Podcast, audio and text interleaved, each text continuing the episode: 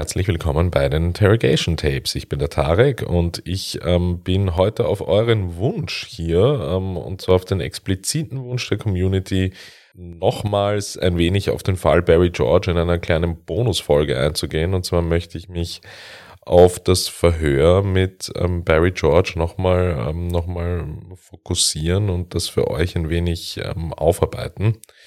Ähm, es gab hier ähm, diverseste Kommentare dazu, dass das in der letzten Folge ein wenig zu kurz gekommen ist und ähm, im, im, im Nachgang stimme ich da echt zu und ähm, dementsprechend ähm, möchte ich ähm, hier einfach nochmal ähm, ja, das, das, das Verhör mit euch durchgehen, weil es schon auch ein wenig zeigt, in, in, in, in, welcher, in welcher Gedankenwelt ähm, Barry George ähm, sich zum Zeitpunkt des Verhörs ähm, befunden hat und auch recht gut widerspiegelt, welcher Druck bei den Ermittlern da gewesen sein muss, um hier aus einem Verdächtigen einen Angeklagten zu machen.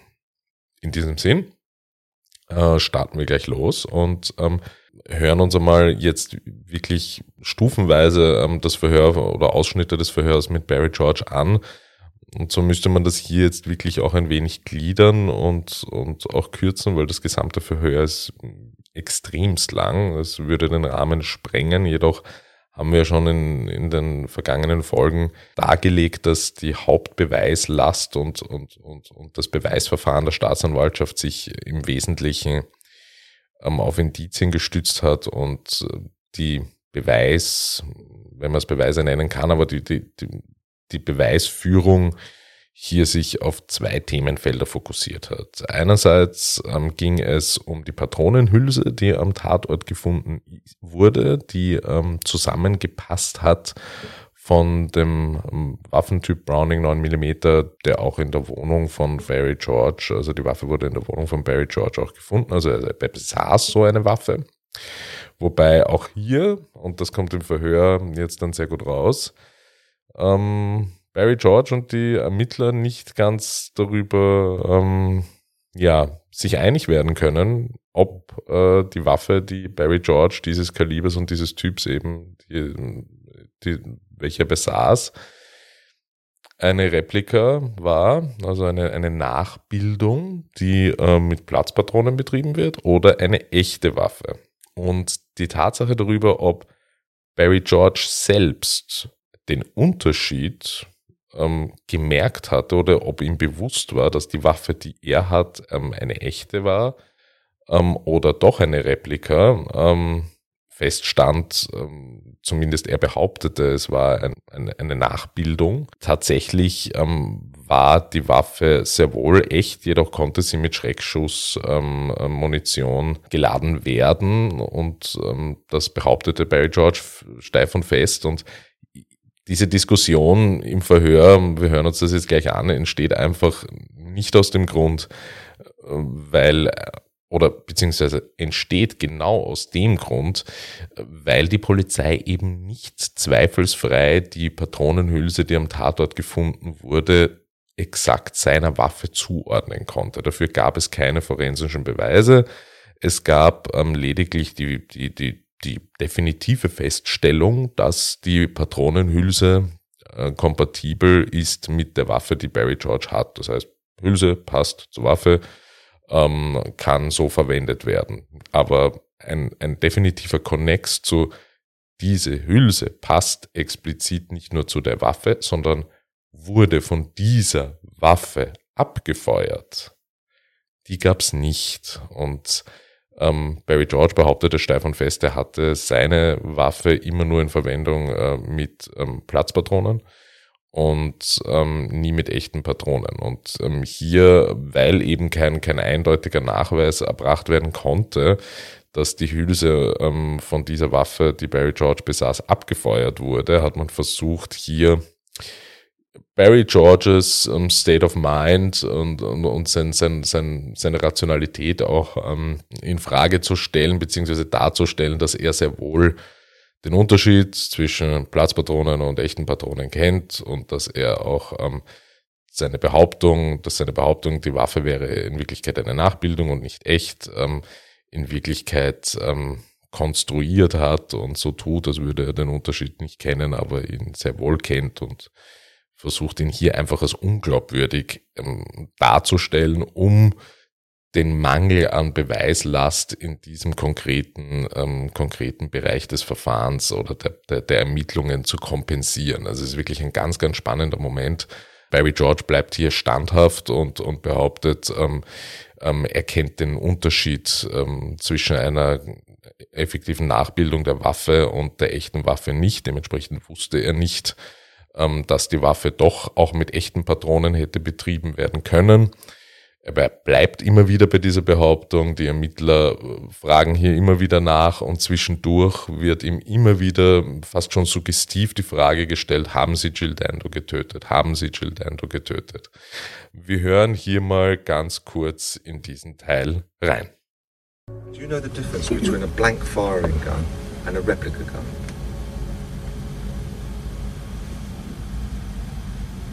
Not in detail, no. Do you know in any way the difference?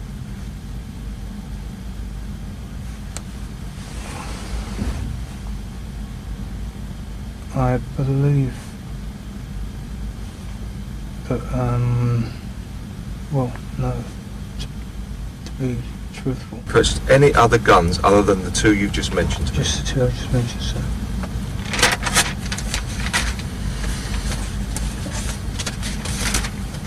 Think you're lying, Mr. George.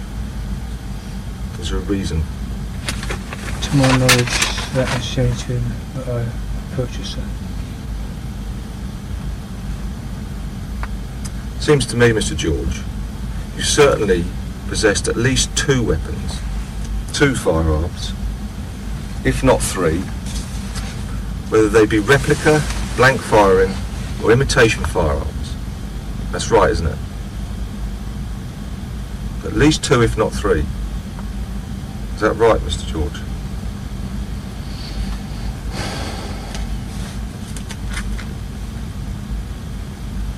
Only those two, sir. Did you kill Jill Dando? No, sir. You obviously had firearm ammunition to use in your blank firing gun, as we've discussed. Is that correct, Mr. George? They were just um, capsules, sir. But as I said, go bang, and that's all they do. But if you put a bullet on the end of that capsule and put it in a gun that could fire with a smooth barrel, it couldn't do nothing, so it would blow up in your your own face because obviously nothing can get out, out of the end. So since that time, when you used that that firearm to shoot your blank weapon, blank ammunition, have you ever bought or possessed any other firearm ammunition? No, sir. Did you kill Jill Dando? No, sir.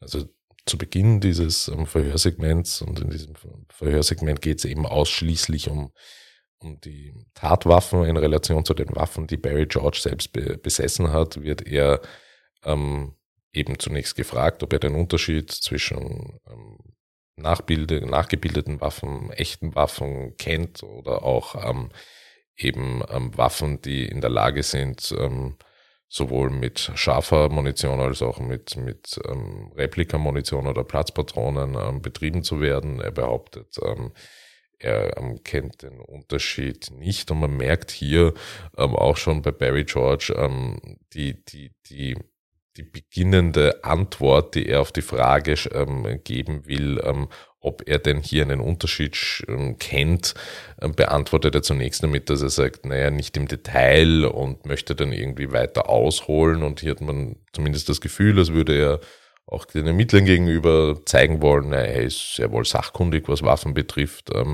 Das ist er halt nicht und die Unsicherheit schlägt dann insofern durch, als dass ähm, aus der Aussage, naja, ich weiß es nicht im Detail ähm, und um ehrlich zu sein, weiß ich es gar nicht. Und ähm, dann, da, die Ermittler fixieren sich dann, dann darauf, dass ja auch andere Waffen bei ihm gefunden worden sind, die aber jetzt wirklich nicht in Relation zur, zur, zur Patronenhülse und zur Tatwaffe von Jill Dandos Mord ähm, gehören. Also hier wird einfach nur das Bild gezeichnet oder soll das Bild gezeichnet werden, dass er lügt, ja, indem er sagt, er hätte nur zwei Waffen. Ähm, die Browning 9 mm und eine weitere Waffe, die für den Fall eigentlich vollkommen irrelevant war.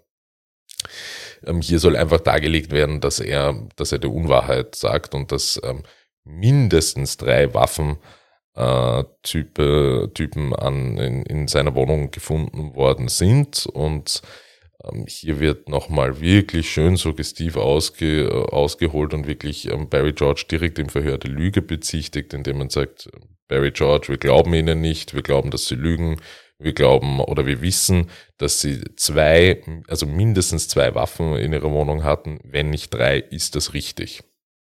Und ähm, das, das, das ist halt klassische Ermittlungs- ähm, oder Verhörtechnik auch in dem Sinne, dass man hier versucht halt wirklich zu paraphrasieren auf der einen Seite und auch ähm, wirklich ähm, schaut, dass man, dass man ähm, einfach Thesen aufstellt, die, die so klingen und auch so ausgesprochen werden, als wären sie Fakt und dann am Ende praktisch des Satzes dann nur noch hinzufügt, na, ist das nicht so, Mr. George? Und ja, hier, hier und hier, hier kann einfach jemand mit diversen diagnostizierten Persönlichkeitsstörungen und einer zumindest von der Gefängnispsychologie später festgestellten verminderten kognitiven Leistung, einem IQ von 75, natürlich in einen Strudel geredet werden ähm, und, und, und ähm, einfach, ja, unbeholfen antworten. Ähm, Barry George tut das aber sogar in dieser Situation nicht, sondern man merkt hier eine sehr lange Nachdenkpause und ähm, er antwortet wirklich auf diesen Monolog des Ermittlers, der versucht ihm hier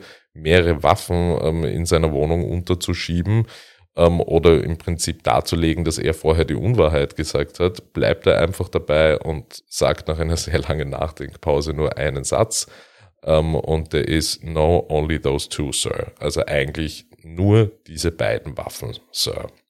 Äh, eine klippe, klipp und klare Antwort auf, auf einen, einen, eine Verhörtechnik, die hier dann einmal in der Hinsicht, was die Waffen betrifft, gescheitert ist. Und unmittelbar danach, wirklich in einem Atemzug, ähm, kommt dann sofort die Frage, haben Sie Jill Dando getötet?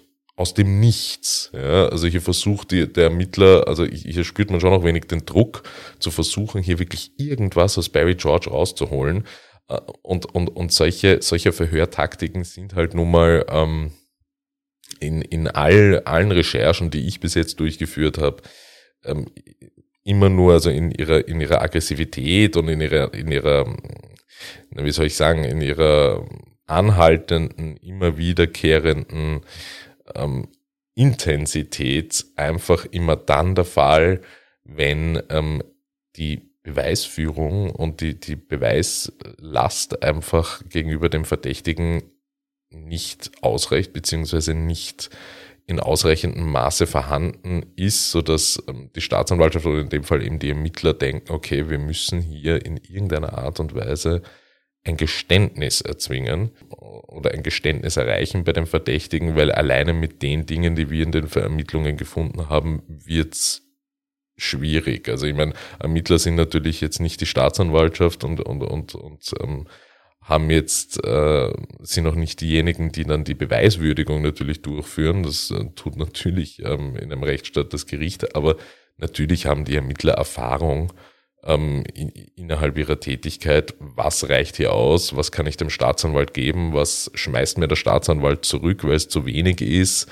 Ähm, äh, beziehungsweise wann könnte es kritisch werden, so dass ich ähm, zusätzlich ähm, halt einfach das Geständnis ähm, eines Verdächtigen brauche, um eine recht ähm, indizienbasierte Ermittlungslage ähm, auszugleichen und zu kompensieren. Und ähm, man hat hier wirklich sehr, sehr stark ähm, den Eindruck, dass das hier versucht wird. Ähm, gehen wir ins nächste Segment. Es geht jetzt in Richtung ähm, der Waffen ähm, zu dem besagten ähm, Trenchcoat, ähm, den der Täter laut mehreren Zeugenaussagen getragen haben soll, wo es eben auch eine, eine Faser dieses Trenchcoats oder der Art dieses Trenchcoats ähm, am, am Tatort gefunden worden ist und eben ähm, einem, einem sehr vergleichbaren Mantel, ähm, den Barry George in seiner Wohnung hatte, zugeordnet werden konnte. Hier wieder die, die Faser konnte nicht eindeutig diesem, ähm, diesem ähm, Mantel zugeordnet werden. Es ist ein Mantel der gleichen, der gleichen Herstellungsart, so wie er in England ähm, sehr häufig getragen wird. Und was dazu kommt, ist natürlich, dass es, dass ähm, Schmauchspuren und, und, und diverseste andere Spuren von Abfeuerung von Waffen auch in den Innentaschen äh, der, der, des Mantels gefunden wurde. Ja, das, das stellt Barry George hier jetzt auch nicht in Abrede. Und ähm, er hat ja Waffen und benutzt die auch, ähm, laut seiner Aussage, halt nicht ähm, bei der, bei der Ermordung von Jill Dando. Ähm, hören, wir uns einmal, hören wir uns einmal an, wie hier der Übergang von Segment zu Segment im Verhör von den Ermittlern gestaltet wird, auch immer wieder hier mit den suggestiven Fragen zwischendurch. Also man geht hier ganz tief ins Inhaltliche, was den Mantel betrifft oder was die Munition betrifft, was die, was die Waffe betrifft und dann zwischendurch wird dann immer wieder gefragt, haben sie Jill Dando getötet? Hören wir da mal kurz rein. The person who killed Miss Dando was seen leaving the area. He was wearing a dark three-quarter length coat. You have stated in interview that on that day you may have been wearing a three-quarter length coat. Was that you leaving the scene of the crime, Mr. George? All casual appearance. Exactly. Was that you leaving the scene of the crime, Mr. George? No, sir. Your three-quarter length coat taken from your flat on searched by the police. So, That coat has also been examined by a firearms expert, firearms laboratory. Did you kill Jill Dando, Mr. George? no, sir. The inside pocket of your coat has been found to have a trace of percussion primer discharge residue. Did you kill Jill Dando, Mr. George? No, sir. How do you explain the firearms residue in your coat pocket, Mr. George? The coat pocket, the three-quarter length coat that you may have been wearing on the day that Jill Dando was killed. How do you explain that? I can't explain. I have no knowledge. But being even there, Of course you haven't. But how did it get there, Mr. George? I have no idea, sir. Ja, jetzt geht's ähm, wirklich im Übergang vom Waffensegment hin zum ähm, Segment, wo es um den, um den Mantel dann geht, noch im Endeffekt darum, dass ja wirklich sehr individuell ähm, Einkerbungen in der Patronenhülse gefunden wurden am Tatort ähm, von Jill Dandos Mord.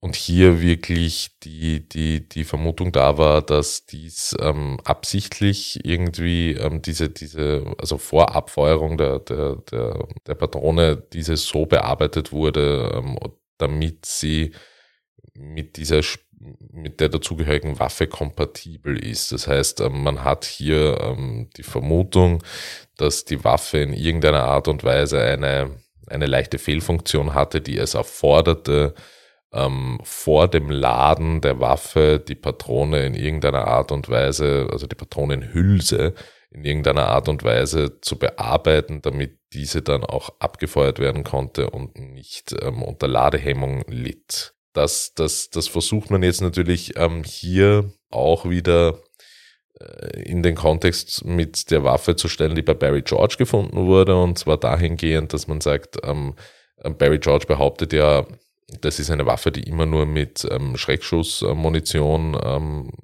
benutzt wurde und stellt eben in Abrede, dass sie auch mit normaler Munition hätte benutzt werden sollen. Und die Ermittler, und das ist schon interessant, versuchen hier natürlich die These herzustellen, dass, ähm, dass das zwar stimmt, aber dass genau aus diesem Grund er eine normale Patrone hätte bearbeiten müssen, damit er mit dieser Waffe auch normale Munition nutzen kann.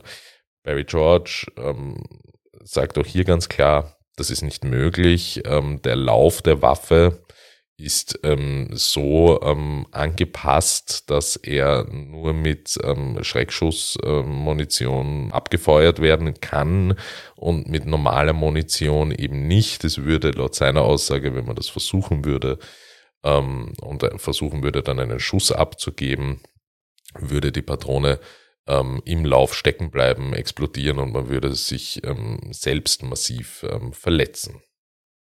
Die Ermittler gehen jetzt eben ähm, auf den Mantel ein, äh, ein Dreiviertel, ein dunkler Dreiviertelmantel.